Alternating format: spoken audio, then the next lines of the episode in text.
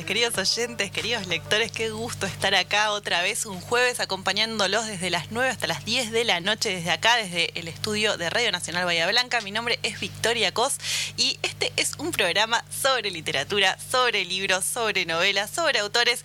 Pero antes de seguir voy a saludar a mi queridísima compañera Julia Zamora. Hola Juli. Hola Vicky, hola oyentes, lectores. Y acá trayéndonos agua está eh, nuestro tercer compañero, Benjamín Rodríguez. ¿Cómo estás? Hola, ¿cómo andan? Gracias por invitar de nuevo. No, no, siempre, siempre invita. Vos no tenés que. Vos vení directamente. Yo veo luz y entro. Eh, ves luz y pasás, exacto. Bueno, eh, hoy tenemos un programón, estamos muy, muy, muy, muy contentos. Para variar, tenemos un entrevistado de lujo, eh, siempre trayéndolos, trayéndoles eh, buena, buena, buenos entrevistados, buenos escritores. Vamos a estar hablando nada más ni nada menos que de Pedro Mairal. Seguro que muchos de ustedes, lectores, lo conocen. Hay un despelote acá en el estudio, no sé qué pasó, algo se cayó. Nos quedamos charlando y tardamos en. Y Benja no tenía auriculares. A ver si Benja no tiene auriculares. ahora sí. ¿No ¿Todo acomodado? No. ¿No? A ver, ahora, ahora chequeamos. Listo, bueno, hay, problemas técnicos, pero les decía, entonces vamos a estar hablando nada más que, nada más ni nada menos que con eh, Pedro Mairal. Pedro Mairal eh, es un escritor que nació en Buenos Aires el 27 eh, de septiembre de 1970. bueno, empezó por, por, algún momento a estudiar medicina en el 89, pero después abandonó la carrera. En el 91 empezó a estudiar letras en la Universidad de Salvador y en el 94 ya empezó a publicar sus primeros poemas en el suplemento literario del diario La Prensa un poquitito después, en el 97, coordinó un taller literario en esa universidad donde él estudiaba, la Universidad del Salvador, y dio clases como profesor adjunto de literatura inglesa, que eh, actualmente sigue dando, dice acá Internet, pero le vamos a preguntar porque a veces nos pasa que la información está desfasada y, bueno, tiramos... le vamos a preguntar, ¿cómo es tu vínculo como docente? Con los alumnos no, no, doy clases, este, pero, pero bueno, eh, a chequear, esto a chequear. Sí, ahora le preguntar. Lo que sí no es a chequear es que es un eh, gran, gran, gran escritor que tiene un montón de libros copadísimos publicados. Muchos de los deben conocer. La primer gran eh, novela eh, fue Una noche con Sabrina Love en el 98, que está obviamente la película, con Cecilia Roth, con Tomás Fonsi. Tomás Fonsi, es hermoso. Hermoso, lo amamos. Em, en el 2005 sacó El año del desierto. En 2008 Tierra y en el 2016 La Uruguaya. ¿Qué pasa con La Uruguaya? También eh, va a ser llevada a la gran pantalla y estamos, recién decíamos, todos muy expectantes. Tenemos muchas ganas de ver esa película. La verdad es que la novela la rompió toda. Toda, sí, es una novela hermosa que se lee muy rápido, que tiene dos personajes. El personaje del escritor, sobre todo, es muy muy complejo y muy entrañable. y todo lo que sucede, que es una novela que transcurre todo durante un día, hmm. que es un viaje que, se, que, el tipo hace a Uruguay, que es como un escritor medio ahí con mucho potencial, pareciera. Sí. Eh, y es muy linda, muy entretenida, muy divertida. Es muy divertida. Como todas las novelas de él, eh, es, muy eh, gráfica desde, desde la escritura a, la imaginación del lector, ¿no? Como que nos resulta muy, muy, fácil. Exacto. Imaginarnos las escenas que nos van pasando por delante, que nos presenta el escritor. yo estaba viendo, leí todos los que las novelas que sacó. Tiene algunos libros de cuentos también. Y de poesía. Y de poesía después ya los vamos a leer la poesía eh, de, Los sonetos y los pornos sonetos. Y los pornos sonetos, tenemos algunos para, hermosa ahí atrás de los pornos sonetos. Para compartir. Eh, tiene dos libros de cuentos, uno que salió en el 2001 que se llama Hoy Temprano y otro que salió en el 2019, el, último, que se llama Breves Amores Eternos. Sí, que eso es, es en realidad Breves Amores Eternos es una compilación, una recopilación de los, como una antología de sus libros de cuentos, en realidad. Eh, que también están muy buenos. Sí, eh, les recomendamos mucho las novelas y los libros de, Pedro Mairal. Eh, a mí particularmente me gusta mucho. De estos libros me gustó más Salvatierra. Ah, Justo lo terminé ayer, me pareció un libro precioso que cuenta la relación de dos hermanos que eh, recuperan la obra de su padre, eh, Salvatierra, un hombre que es mudo y que eh, dedica 60 años de su vida a pintar. Él pintaba en rollos de tela Eh, y bueno, y él muere y finalmente sus, sus hijos ya adultos recuperan esa, esa obra y, van de alguna forma rememorando toda su vida a través de, esas pinturas. Eh, y la verdad me pareció una historia maravillosa. Sobre todo porque eh, eso, llevan como a un museo, de hecho, toda esa obra que durante la vida del, del, pintor hmm. no se mostró. Entonces también está esto de, bueno, eh, el talento no necesariamente eh, es reconocido en vida. Eh, sí, o el artista a veces no tiene la intención de exhibir eh, a veces su, arte, no lo hace con esa intención. Este es el caso de, el protagonista, digamos, o uno de los protagonistas que ya fallece, pero Salvatierra.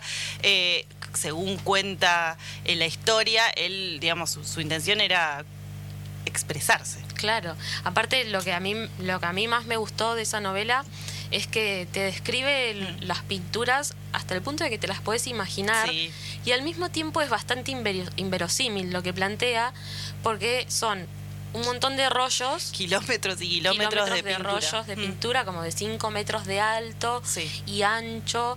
Eh, entonces es como, ¿de dónde se almacenaba mm. eso? ¿Cómo lo podrían poner en un museo? Pero al mismo tiempo no importa, porque no pasa por ahí. De hecho, nunca vemos la pintura. Sí, eh, creo que tuvo una propuesta para llevar también a. sí, le iba a preguntar, porque es tremenda esa. Sí, pero dice que es muy complicado, porque pasa mucho también por las emociones que siente el, protagonista con, con el vínculo con esta pintura y como que lo planteaba difícil para llevar a, cine y para poder representar de manera fidedigna, digamos, la esencia y el espíritu de, de esta novela cosa que no pasa con otros de sus, de sus libros, como bueno, Una noche con Sabrina Love eh, y con La Uruguaya, que es muy fácil, digamos, de, plasmar en, en, lo audiovisual. Claro, sobre todo porque hay como más, más acciones, mayor movimiento de los personajes, eh, que todo eso te da un montón de, espacio para que actúen, digamos. Mm. Tenemos acá también una eh, breve trayectoria literaria del autor aparentemente eh, fue impulsado a escribir por eh, Washington Cucurto y Fabián Casas. Sí, dice que él, si bien siempre había tenido mucha relación con la literatura hmm. eh, y había empezado a escribir, bueno, esto que él trabajaba no solo para perfil, sino que escribía en blogs, sí. pero que hasta que no los leyó a ellos, no se puso a, a escribir como, como un deseo. Claro. bueno, otra cosa que no dijimos es que recibió el premio eh, de Clarín Novela por el libro Una noche con Sabrina Love. Em, sí, que es tremendo porque el, jurado eran Augusto Bastos, Adolfo Bioy Casares, eh, o sea, gente re zarpada y, muy zarpada. Y, lo, y fue la novela que lo hizo hacerse conocido, porque antes había escrito poemas, pero Sí, él publica bajo el seudónimo de Ramón Paz eh, los poemarios Pornosonetos 1 en el 2003, Pornosonetos 2 en 2005 y Pornosonetos 3 en 2008, que fueron en 2018 reunidos y publicados bajo el nombre de claro, pornosonetos. y eh, también en 2011 condujo el programa televisivo impreso en Argentina, emitido por eh, el canal Encuentro. Mira. Eh, y Lo interesante también de Pornocenetos, perdón, es que eh, fue publicado por nuestra editorial sí. bahiense Vox. Em, y bueno, también tengo, ah, Tiso, tengo una anécdota para pasar. Un audio, ¿te ah, acordás? Es verdad, tenemos un audio de nuestro eh, queridísimo amigo Guglielmetti. Porque cuando subimos que íbamos a hacer el programa sobre Mayral, sí. él dijo eh, que había estado acá hace un tiempo compartiendo unas lecturas, de hecho, con él y con otras personas más. Y le dije, ¿no nos puedes mandar un audio para contarnos bien cómo fue todo? Así lo pasamos, porque ya sabemos que estuvo en Bahía, Mayral, ¿no? ¿Querés que lo ponga? Dale, sí, sí, sí, vamos a escucharlo visita de Pedro Mairal fue en el año, la otra con, justo cuando subimos la foto, estábamos con él tratando de hacer memoria si fue en el 2007-2008. y fue en el contexto de la beca Vox, Ruta 33, que organizaba eh, Vox, Gustavo López. Em, y bueno, Pedro vino eh, a dar una charla. En ese momento lo hicimos en la Biblioteca Popular de Bellavista, con todos los los escritores. La beca Vox eh, constaba de, bueno, se, desarrolló durante varios años y una vez cada 15 días venían escritores de Buenos Aires a dar una serie de charlas y seminarios y nosotros cada 15 días también teníamos el taller concreto con Daniel García Helder. En ese momento se abrió como una convocatoria y cada uno mandamos los textos y, y bueno, los seleccionados durante dos años estuvimos formando parte de eso, entre los que estaban eh, Marina Yutsuk, eh, Nico Fernández Vicente, Alejandra La Rosa, Milton López, Matías Muscardi, Carolina Rack, eh, Alfonsina Brión, creo que estaba Matías Matarazo también, eh, bueno, un montón de autores, Eva Murari, eh, Natalia Fiore, em, bueno, un montón de escritores. Y a los talleres vinieron diferentes personalidades, diferentes escritores a, darlo. Me acuerdo que vino eh, Prieto, vino Daniel Durán, vino Casas, Cucurto creo también, si mal no recuerdo, Darío Rojo. Eh, Gabriela Becherman creo que también vino, Roberta Yanamico, bueno, un montón de la poesía de los 90 vinieron a, dar talleres. Y en uno de esos tantos eh, viajes eh, vino Pedro a la biblioteca de Bellavista y bueno, estuvimos charlando sobre los pornosonetos, que eran los textos que publicó con el seudónimo Ramón Paz en la editorial Vox y después hicimos una lectura a la noche que estuvo muy buena en calle Soler, donde está el hostel Bahía. Eh, ahí leímos junto a, con Pedro, Mario Ortiz y Alejandra La Rosa. Así que esa es más o menos la historia de la última, creo que fue la última vez que Pedro vino por acá. Bueno, tremendo. Yo no lo podía creer cuando me lo contó dos años y venían escritores cada 15 días. Yo creo que vi fotos de ese encuentro en el, en el hostel, fotos de ah. Pedro Mairal, sí. Ah, bueno, porque Nico nos mandó una, pero no estaba justo Mairal en la foto, estaban como el resto de la mesa. Eh, Con los pornos sonetos pasó algo interesante que cuando salieron, yo me acuerdo, había, había todo como un rumor porque se habían hecho como muy famosos y nadie sabía quién era este tipo, este seudónimo, este anónimo en realidad. Claro. Y cuando estaría bueno preguntarle a Pedro por qué, por qué lo publicó bajo un seudónimo. Eh, y cuando, cuando él se hizo cargo de, su autoría de esas cosas, fue todo como un, un descubrimiento, me acuerdo, fue como una sorpresa, como que nadie se esperaba que eso lo, haya escrito Mayral. Claro, eh, tremendo. sí, sí creo que un seguidor nos, nos pidió en, en Instagram, ¿no? Que le preguntemos por la por los porno, por los pornos Ah, no, no lo leí. Ah, bueno, pues vamos a preguntarle. estaban interesados los, los seguidores. Eh, ya, y capaz que les leemos algunos. sí. Porque... Tenemos dos ahí abajo para, para leer. Después, capaz que al final, si llegamos, eh, leemos algunos y si no, están en Google, hay un montón. Eh, a ver, volviendo un poco a la uruguaya, eh, como, como vos decías, Benja, la trama cuenta la historia de eh, Lucas Pereira, que es un, escritor que viaja a Uruguay en el día para ir a buscar eh, unos dólares, ¿no? que cobró por la venta de un libro que aún no, no había entregado.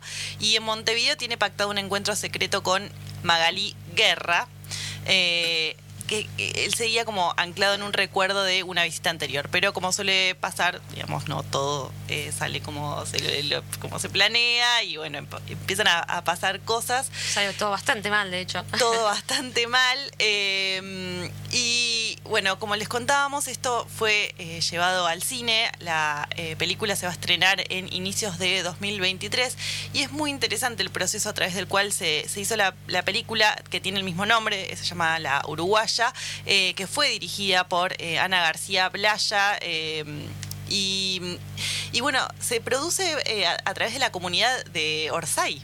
que lidera el escritor argentino, como decíamos recién, Hernán Casiari. y, y con el objetivo de lograr esta producción se pusieron a la venta 6.000 bonos eh, con un valor de 100 dólares cada uno y se les dio la posibilidad a todos los socios de la comunidad de comprar un mínimo de un bono y un máximo de 200. Eh, pero con una salvedad, no se trataba de eh, un mecenazgo en el cual un grupo de gente ponía plata, digamos, para financiar un producto por amor al arte. Todo lo contrario, las ganancias que obtuvo o que va a obtener la película eh, van a ser repartidas en forma proporcional, proporcional entre eh, todos los socios productores. el resultado fue que en menos de dos meses se agotaron todos los bonos y se consiguió algo excepcional en el universo del cine, juntar todo el dinero para producir una película antes de dar el primer paso. Sí, eso es una locura total. Lo que hace la gente de la comunidad Orsay, si los que están escuchando, las que están escuchando del otro lado, no lo conocen, métanse a la página, o al blog Orsay, o a la tienda Orsay, o a la página. Sí, hay una aplicación, de hecho, que es exclusiva para los productores, en donde se debate, se propone, se conversa con los directores de todas las áreas, arte, guion, eh, finanza, fotografía, eh, y se toman decisiones con la lógica de un congreso. O sea, todo se debate. Todos, todos, todos los que aportan económicamente, financieramente al, al proyecto. Hmm. Es más, hay gente que, para, que hizo su aporte, que se yo, compró un bono de 50 dólares y fue extra de la novela. Claro. Eh, se debate a ver si, qué sé yo, si tal escena va o no va. Todos participaron, digamos, en encuestas, a veces no vinculantes, pero eh, sí con la finalidad de proponer, debatir, eh, y otras sí, sí vinculantes que tuvieron impacto directamente sobre la película. Y bueno, Podemos decir ya alguien del reparto, que es la única que yo conozco al menos, es Jasmine Stewart, que me encanta. Me encanta, Jasmine Stewart, sí. Eh, después está eh, Gustavo Garzón como Enzo, Sebastián Arseno como, bueno, como el protagonista, Lucas Pereira, eh, Fiorella Botaioli como Magali Guerra y Josefina Gali como Lara. Tremendo. Em, bueno, esto ha sido un breve resumen de, eh, la película La Uruguaya, que estamos todos ahí eh, muy atentos, esperando para que salga. Sí, además la película eh, la filmó, la, financió toda la comunidad Orsay y hace muy poquito la comunicaron que la vendieron a una plataforma, a la cual todavía no dijeron. No sabemos cuál para Sudamérica, con lo cual... Van a ser ricos todos los que invirtieron. Todos los que invirtieron, sí, esto que vos decías, Vicky, que mm, van a... o sea, hicieron una inversión en realidad. Una inversión, una apuesta al arte, por decirlo de alguna manera. este año no? Yo invertí en el proyecto Peretti, que es el proyecto que hicieron, sí. Sí, sí, puse Así que unos por en, en un año va a ser Millo, Benja, no va a querer venir al programa. Muy bien, Benja. Sí, es muy interesante lo que hace esa comunidad por, por, la literatura, por el cine, por el teatro, por el arte en general. Y lo hacen desde un. Cuando hablábamos el otro día con Hernán, nos contaba, lo hacen desde un lugar del juego. Mm, del juego y de la apuesta y decir, loco, queremos hacer esto, queremos hacerlo bien, se puede hacer. No hay que ir a golpearle la puerta a nadie para hacerlo. Y además también te acordás que nos contaba esto de que eh, también tenés la, la, ventaja de que al no tener que venderle el proyecto a alguien, pues, tenés la libertad de hacer lo que quieras. si no te, te, dicen, no, bueno, esto no, esto, lo otro. La verdad que con la Uruguaya es una apuesta bastante segura. Eh, es un proyecto para mí como eh, muy sólido, ¿no? O sea, el libro, creo que cualquier persona que lo haya leído puede afirmar que eh, va a quedar muy bien en cine. Sí, tal cual. Es una novela que tranquilamente se puede llevar, debe ser fácil llevarla al cine. Quiero sí, sí, sí, eh, bueno, si les parece vamos a escuchar un poquitito de música, hacemos una breve pausa y a la vuelta vamos a estar con su autor, con Pedro Mairal. Have you guys been playing wild horses? We haven't recently, but we did, yeah.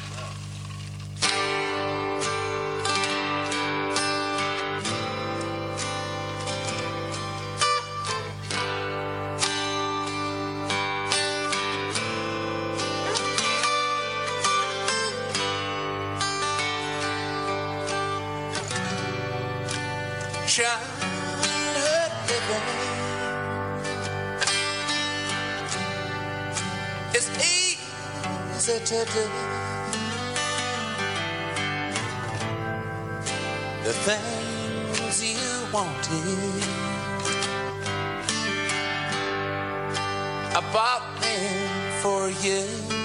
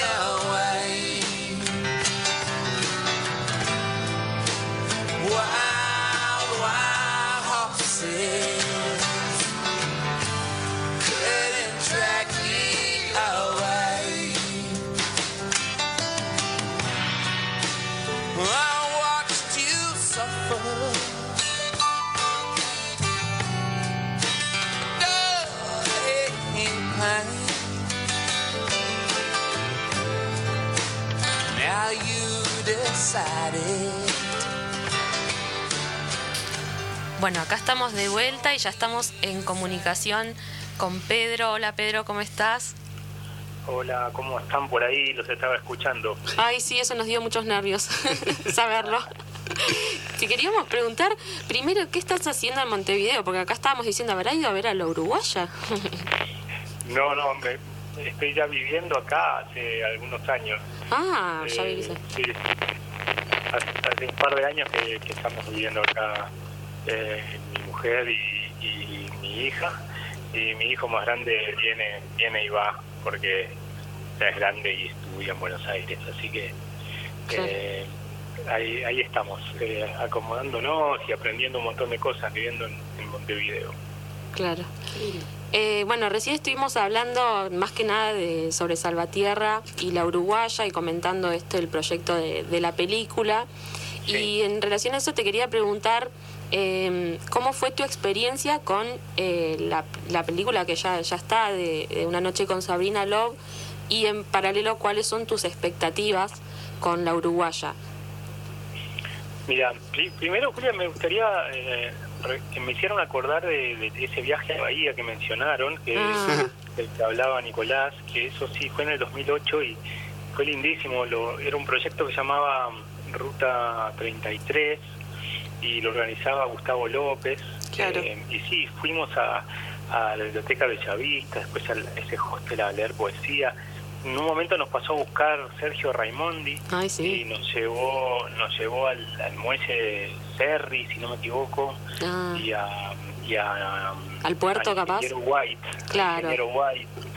Fue increíble, vimos todos esos eh, esa bajante de, eh, de, esa entrada de mar. Eh, para mí fue impresionante porque fue como meterme en la poesía de Sergio Raimondi, en, los paisajes esos con, con las petroquímicas y eh, es un lugar muy interesante Bahía, salen salen muchos muchos artistas de ahí, ¿no? Eh, es, la verdad que em, para mí fue un, viaje eh, como muy formativo, digamos. bueno, habiendo dicho eso... Gracias por decir eso. Em, lo de la película es, es increíble lo que armó Cassiari, o sea, Cassiari es un tipo que trabaja con una comunidad, él sabe sabe trabajar con con la comunidad, digamos. ¿no? Él armó una comunidad de blogs y de gente que se mete en los blogs y, empezó a participar de su literatura y demás. Y después ya eso empezó a, a, para el lado también de lo audiovisual, ¿no? Y me propusieron hacer la, hacer la película de mi novela La Uruguaya y, yo le dije que sí, porque a y le digo todo que sí. Está muy bien. Y, bueno, y, un poco yo también con la idea de meterme en el proyecto, porque cuando hicieron una noche con Sabrina Lave en cine, eh, yo no me metí para nada, no participé ni en el guion, nada. Entonces me quedé con un poco con, la sangre en el ojo y, esta vez me quería meter más, involucrarme y, fue apasionante. Por, supuesto, siempre lo que me doy cuenta es que no me, no me tengo que dedicar al cine, ¿no? Eso es lo que, lo que me doy cuenta. Porque si vos sos control freak eh, y controlás todo en tu paginita, vos sos los actores, sos el iluminador, el dialoguista, todo sos vos. Pero en el cine no, se te sale todo de control. Entonces, eh, no sé, les, pongo un ejemplo. En la novela hay un momento en que los personajes cruzan un arroyo desde balizas hacia Cabo Polonio.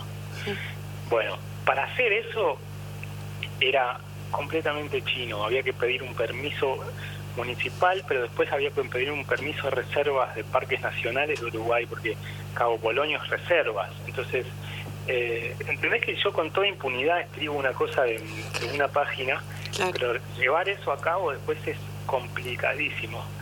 Entonces, eso es un poco la lección para mí, eh, que, que está buenísimo escribir y ser, ser responsable y dueño de todo lo que sucede en la página pero después el trabajo colectivo fue hermoso, fue hermoso y, trabajar con Anita Blaya, trabajar con Chini Basilis, guionista, con la directora, fue, fue impresionante conocer a los actores. Eh.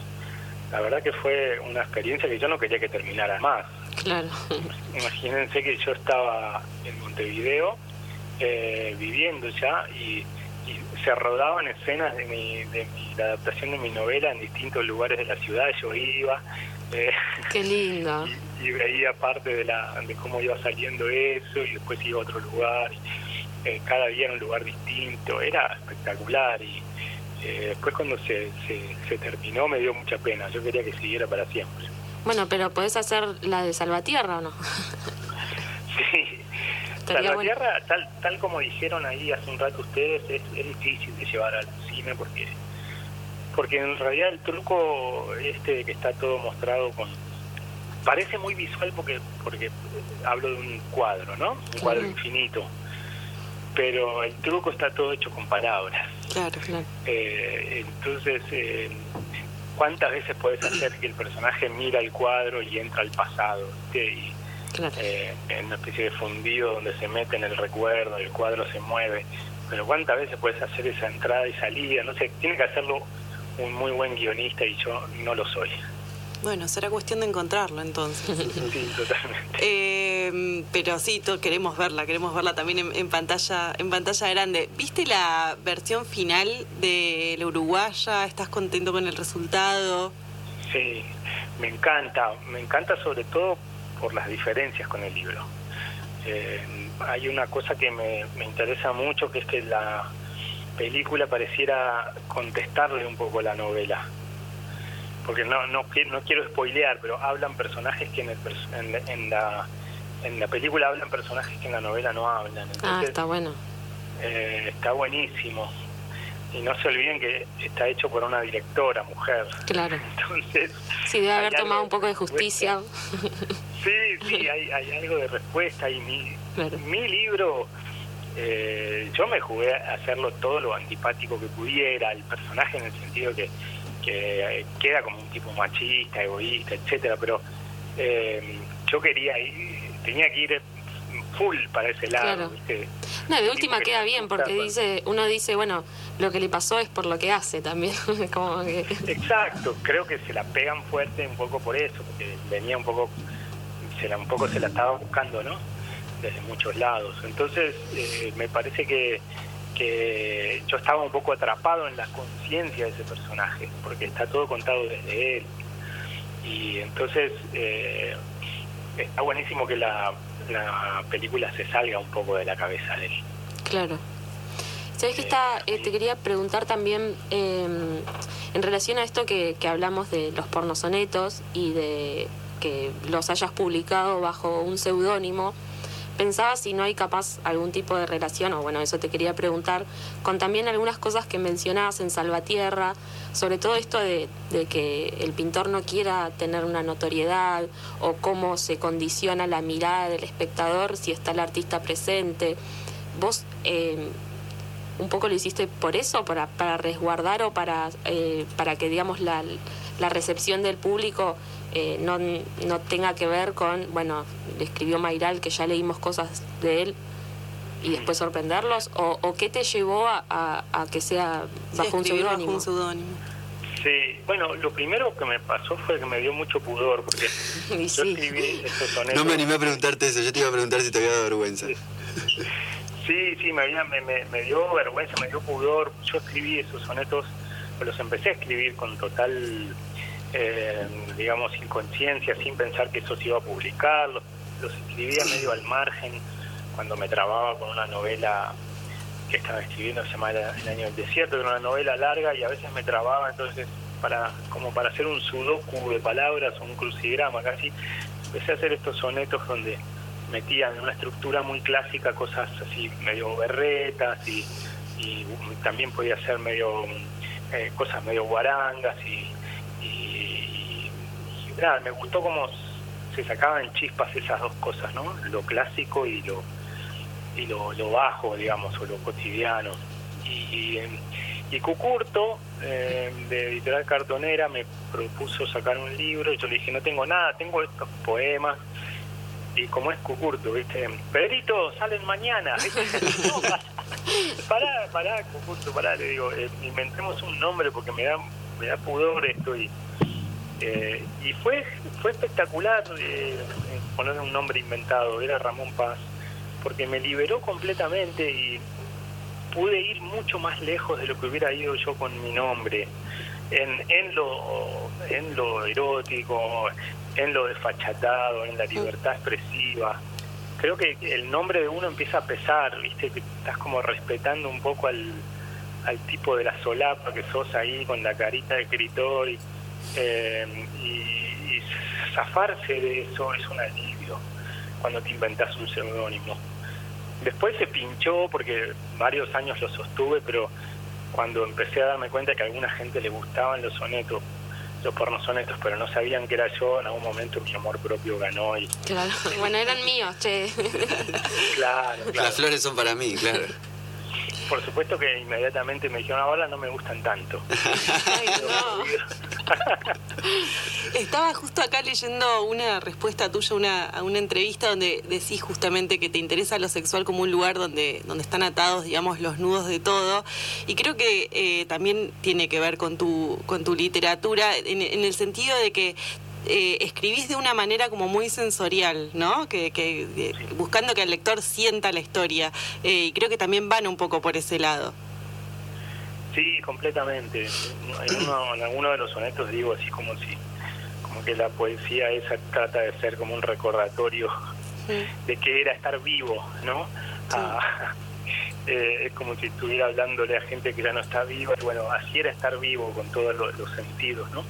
Eh, creo que tienen mucho de celebración los, los sonetos, en, el sentido de que son una celebración de la vitalidad y, me parece que eso también, de vuelta, los redime un poco de, una mirada...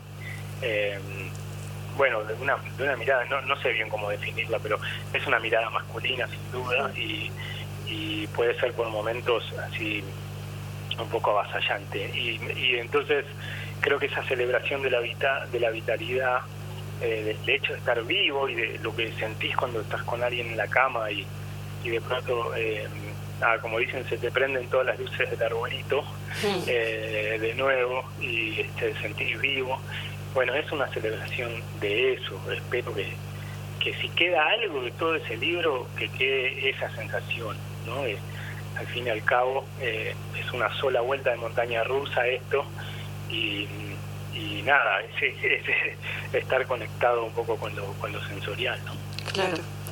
Eh, ¿Y estás, estás escribiendo algo ahora? Eh, ¿Va a salir algo, una novela nueva tuya?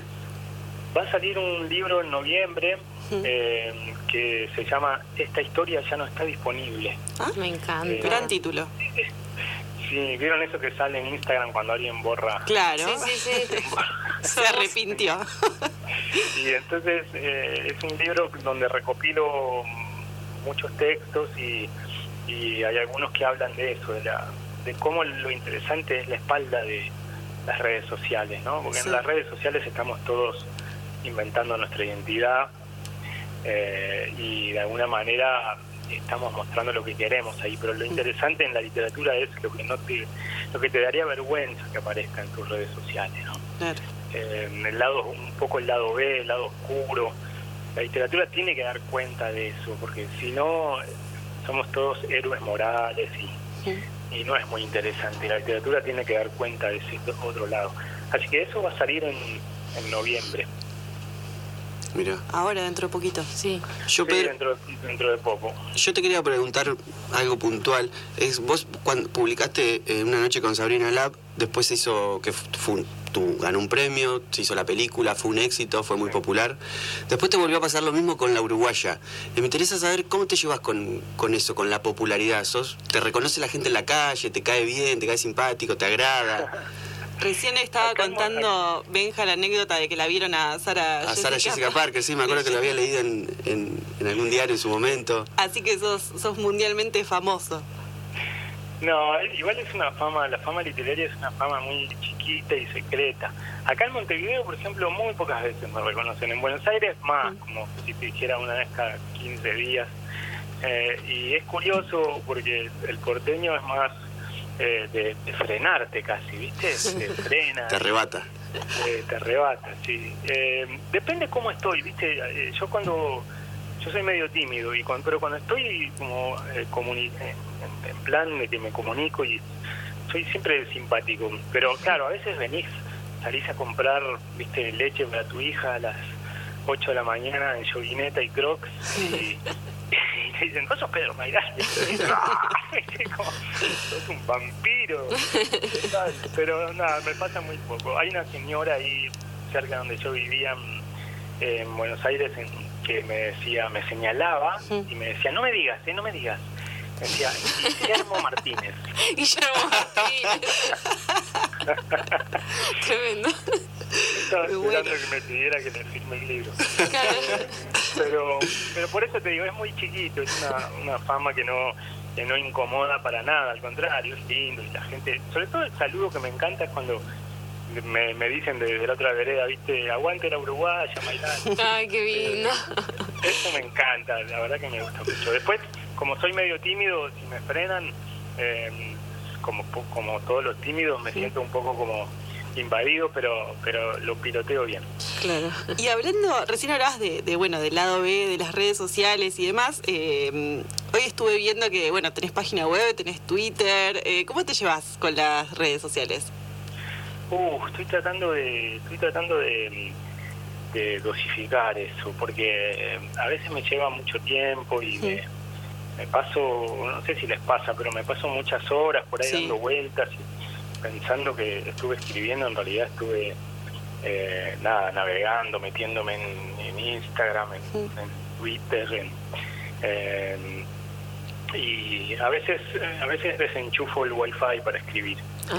Em, porque bueno, lo que era la herramienta de los escritores y las escritoras, la máquina de escribir se, se contaminó, se llenó de cosas, se llenó, ahora es, es una televisión y es el cine y es el correo y es eh, es enciclopedia, es, todo, todo pasa por ahí, la agenda, eh, y entonces hay que hay que apagarla un poquito en ese sentido, me parece, cada uno como puede. Che, eh, voy a, va a ser un poco de ruido raro porque voy a dar vuelta. Ah, pues está haciendo una carne. Ah, me dijo cuando lo llamé que, está haciendo una carne. Está muy bien. Muy buena facha esto. Uy, para yo quiero que me mandes una foto, la subimos a Instagram. la cena, la cena de Pedro Mairán. Perdón los escuchas vegetarianos, pero esto es una felicidad total. ¿Qué estás cocinando, Pedro? Una carne. Una, carne. una carne al horno. ¿Con papas? Eh, sí, no, la voy a hacer, eh, la voy a hacer con una ensalada. Ah, como para, para digerirla mejor. sí, va a salir Para hacerla más livianita. Eh, ahí, va por la mitad. Muy bien. Eh, y cocción lenta. Eh, también ¿Qué, me, estaban diciendo o qué me estaban preguntando? ¿Le preguntamos algo? No, me parece que no. Habías terminado de decir algo justo. Eh, ah, sí te quería preguntar cómo, eh, cómo es este evento que se viene ahora en octubre con, con Cassiari eh, sobre cuentos y música. Porque tenemos algunos temitas, pero no encontramos mucho de tu música en internet y nos llama la atención. Y también queríamos saber cómo te llevas con, con ese lado músico. Uh, esto es nuevo para mí o sea, si, si, si hace 30 años que escribo de la música, tengo tengo unos 5 años de edad, soy un soy como un infante. Eh, estoy, bueno, siempre tocaba la guitarra, pero hace 5 años, por una razón que no entiendo del todo, empecé a escribir canciones. y, me puse a estudiar música también.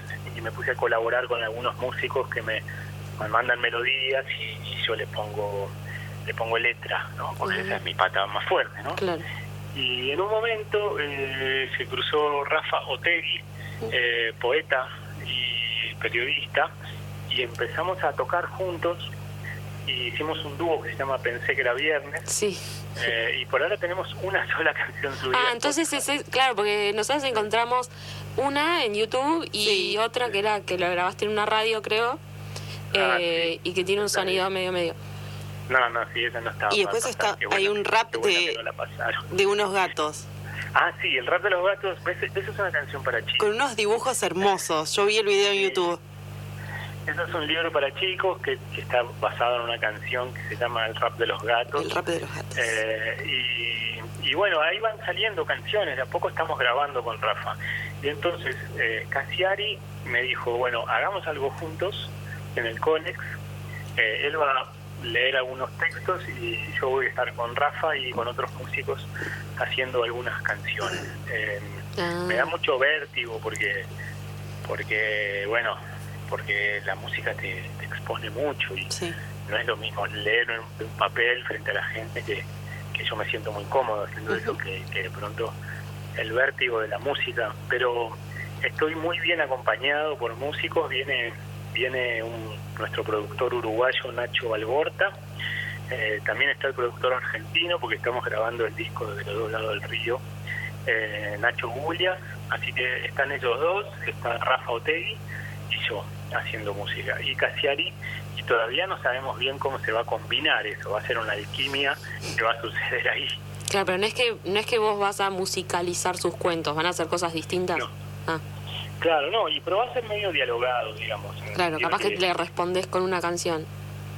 Sí, y él va a comentar un poco y nos va a preguntar cosas y yo, o sea, va, a ser una cosa de ida, de ida y vuelta. Caseri además lo hace muy bien. El otro día lo vi, lo vi con una, una un, músico uruguayo que se llama Mochi, eh, que es increíble lo que canta y lo hizo muy bien casi iba, iba echando cuentos entre las canciones y salió salió espectacular. Así que vamos a ver cómo sale eh, es, es un poco un salto al vacío para mí sobre todo en un escenario tan grande ya tocamos con Rafa en vivo va a salir bien si está y va a salir bien sí Seguro. supongo que sí. además se entiende que se entiende que soy escritor eh, y que, que creo que mi incomodidad y mi torpeza causa cierta empatía.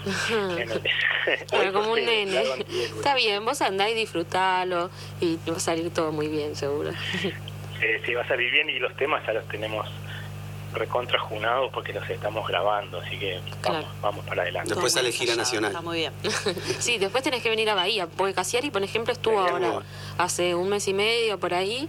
Llenó el teatro, le fue re bien. Sí, así que te esperamos podemos gestionar. Eh, la idea es presentar el disco el año que viene, así que ah. vamos a abrir en Buenos Aires y seguramente se van a se van a empezar a sumar lugares y sería lindísimo ir a Bahía, me encantaría. Nos encantaría recibirte. Para, para cerrar, una pregunta que le hacemos a todos los escritores que pasan por, por acá, por este programa, es, eh, bueno, queremos conocer un poco tus gustos literarios. Eh, ¿qué, ¿qué, libros tenés en tu mesita de noche? Eh, ¿Qué estás leyendo ahora? Eh, mira, estoy con unas, eh, unas crónicas de Manuel Soriano, que es un escritor argentino que está viviendo en Montevideo. El otro día fui a la, a la presentación y el libro se llama Cosas que veo. es, Soriano es el que sacó este libro de los cantitos de cancha. Sí que se llama Cante Putos. Sí, el de Gourmet Musical, creo que lo publica Gourmet Musical. Es buenísimo. Eh, y después, ¿qué más? Eh, voy leyendo cosas, eh, releyendo también. Me gustó mucho la novela de, de Zambra, poeta chileno. Sí, lo, entrevistamos este año. Sí, hermosa novela. Divina, ¿no? La, habla de, un vínculo del que no se habla mucho, que es el, vínculo del padrastro. Del padrastro, sí. divino. Es hermosa la historia. Me gustó mucho Los Sorrentinos de ah, Excelente libro, sí. Es increíble. Para lo, lo, lo usé ahí para. Los dos libros los usé para un seminario que donde hablaba de cómo contar una familia, ¿no? Sí. Eh, y creo que los dos libros muestran muy bien eso. El de Virginia Higa eh, habla de una familia que tiene un restaurante en Mar del Plata y, y es impresionante como muestra es, casi el idioma particular que tiene una Es espectacular, ese libro es, es espectacular. Eh, y no puedo dejar de preguntarte, ahora viviendo en, en Montevideo, eh, ¿te gusta el hebrero? ¿Sabes que todavía no le entré al hebrero? ¿No?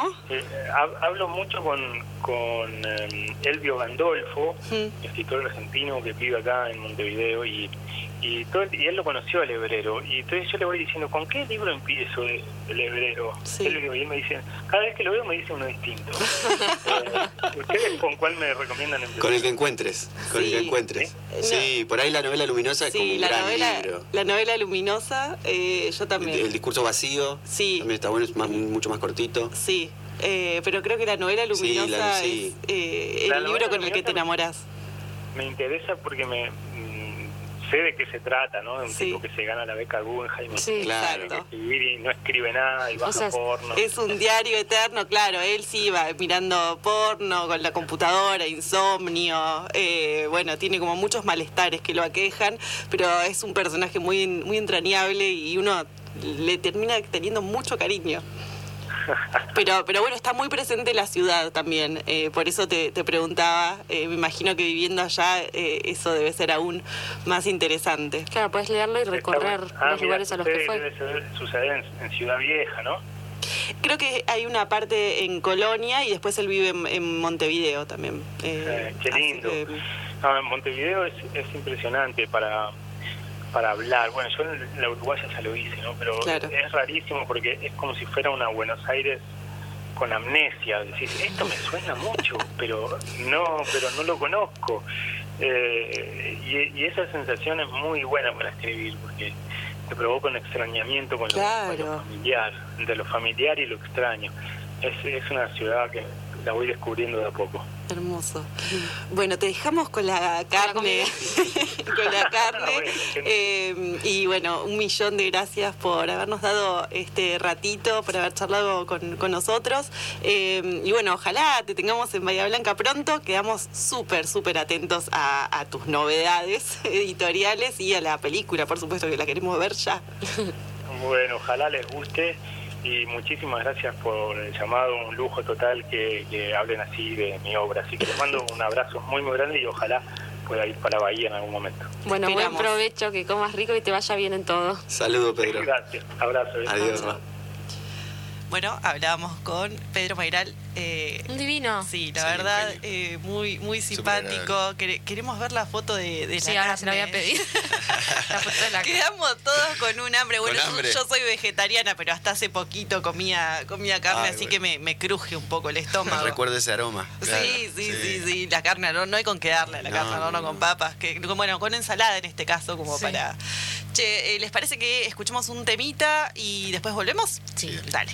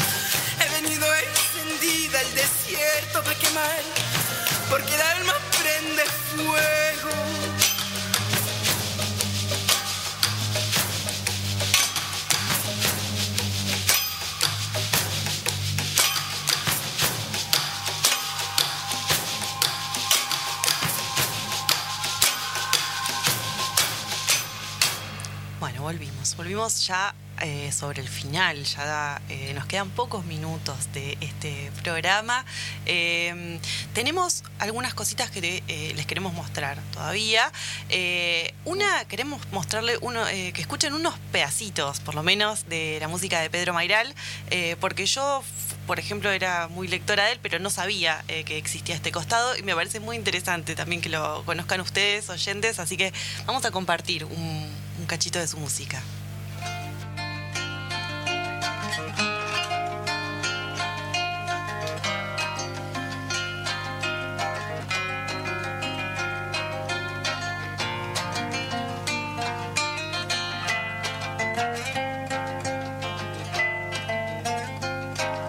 Soy vecino de Superman, lo oigo toser en la oscuridad.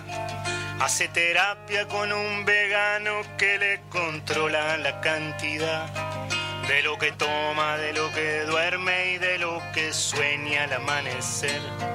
Colgo su capa prolijamente en un clavito de la pared. Yo soy vecino de Superman, ya no recuerda poder volar.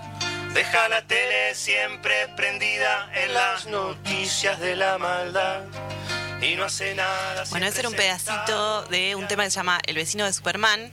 eh, y les quiero mostrar también eh, el primer eh, single de la banda de él que se llama Pensé que era viernes. este dúo integrado por él y por Rafael Otegi, perdón, como contó recién en la, en la entrevista.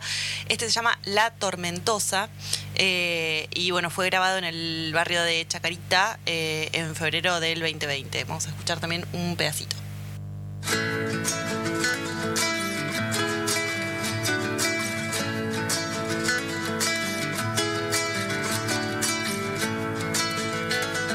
Dijimos que este amor es imposible, que adiós y buena vida y nunca más. Dijimos que mejor ser invisibles, cada uno su destino y su disfraz. Embargo, en medio del silencio, el diablo del amor prendió el imán y como dos metales en suspenso, volamos al abrazo una vez más. Ay, este amor es una mariposa en la tormenta. Hermosa la, la música de Pedro Mairal, hace todo bien. Sí, Qué bien toca la guitarra, qué lindo Sí, toca. Muy, Muy bien. muy bueno. Muy bien. Y el resto de la Eh, música que pasamos también es temática, como Sí. siempre. El primero que pasamos, White Horses de, los- de los Rolling Stones, Hmm. aparece en un cuento de él que está buenísimo, me lo pasó hoy Nico Guglielmetti. Hmm. El cuento se titula Hoy temprano y cuenta un viaje que hace en un auto familiar. Sí. Está buenísimo porque en el mismo viaje, o sea, parece que es un único viaje en auto eh, a la quinta familiar, Sí. pero en realidad va diciendo como, bueno, y cuando fuimos en auto y le va, va pasando el tiempo y va creciendo el personaje, que primero se acostaba en la luneta, más adelante va, no sé, va de acompañante, Después va con manejando. la, sí, después manejando, después con la novia, con la mujer eh, embarazada, y parece todo un mismo viaje y se va notando en, en, no sé, deberán ser tres carillas, ponele, Sí. Hasta en, el, en la voz, digamos, del personaje, en las palabras que usa, muy sutilmente se va notando el crecimiento. Es una locura. Qué lindo, una locura. qué talentoso con, el, con esos recursos literarios. La verdad que en tres hojas eh, hacer todo. Y de imágenes, vos te imaginás un viaje. Toda esa evolución me parece increíble. Y es un viaje en el auto y en el tiempo también.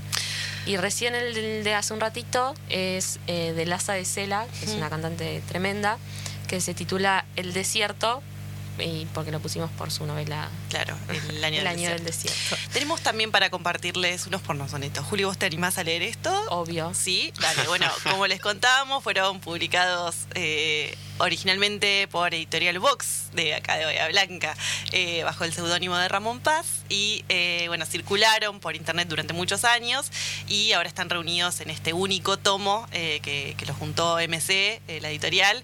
y bueno, tengo, tengo acá, ¿querés que arranque yo? Como quieras. Dale, yo, yo voy con este que dice así. Querida Wonder Woman, mi heroína, no viniste jamás a rescatarme, en tu avión invisible ni a besarme. Yo soy el que te amaba en la cocina, tomando mi Nesquik frente a la tele. Yo soy el que tembló cuando aquel malo te colgó de los pies y quedó al palo, sin nada que me alivie y me consuele. Porque cabeza abajo rebalsaban tus tetas de ese traje con estrellas. Los ángeles de Charlie flacas bellas no me hacían temblar ni me asombraban, pero vos con corona y me volabas el coco y los soquetes. Hermoso. Y ahora yo voy a leer otro. La pelota del verbo va pegando en estrofas y métricas y rimas, reaccionando a su modo como primas, que juegan siempre un juego y van cambiando. Lo acotado me sirve de frontón. Yo tiro alguna idea y me rebota. El soneto devuelve la pelota, sugiere otra variante del montón. La rima me contesta surrealismos o voces mucho más originales que mis insoportables inmortales, mis musas arrugadas, mis lirismos, la pelota resuelve su teorema, la forma y yo jugamos al poema. Muy lindo. Ese no fue tan porno. Ese no fue tan porno. Hay algunos que están mucho más que te mandé yo, que estaba re bueno. Bueno, para que lo voy a buscar ya mismo. Vamos a encontrarlo. El Juli, el que vos me mandaste, eh, fue, eh, sí, claramente mucho. que tiene ahí como, ¿cómo termina? Es como. Acá está. Es muy fuerte. ¿Lo querés leer vos, Benja? No. No, no, no. no, dice. Tengo nenes en casa. Eh, Uy, me lo está escuchando, me parece. Yo no. ¿Se puede? No, no. No, no, y este es, es muy fuerte. Bueno, entonces no. Muy fuerte. Total, ya se termina el programa. Ah, le aseguro que la, audiencia va a tener recursos para buscarlos. Eh, sí, sí, sí, se consiguen, están muy buenos, eh, son entre graciosos, porno. Eh, son graciosos, son muy graciosos. Y eso, eso que decía Pedro, que hay como una eh, una estructura clásica en la composición y, en donde él juega mucho con la vulgaridad, con lo chabacano. No, no, es muy divertido. Sí, búsquenlos eh, y me encanta. Es multifacético este escritor que tuvimos hoy por acá. Eh, nos encantó, nos encantó este programa, pero ya se nos fue. Les tenemos que dejar el espacio a las chicas de Agenda Bahía. así que nos vamos a despedir. Nos encontramos el jueves que viene en otro programa de Las ñoñas desde acá, desde Radio Nacional Bahía Blanca. Muchísimas gracias gracias por acompañarnos.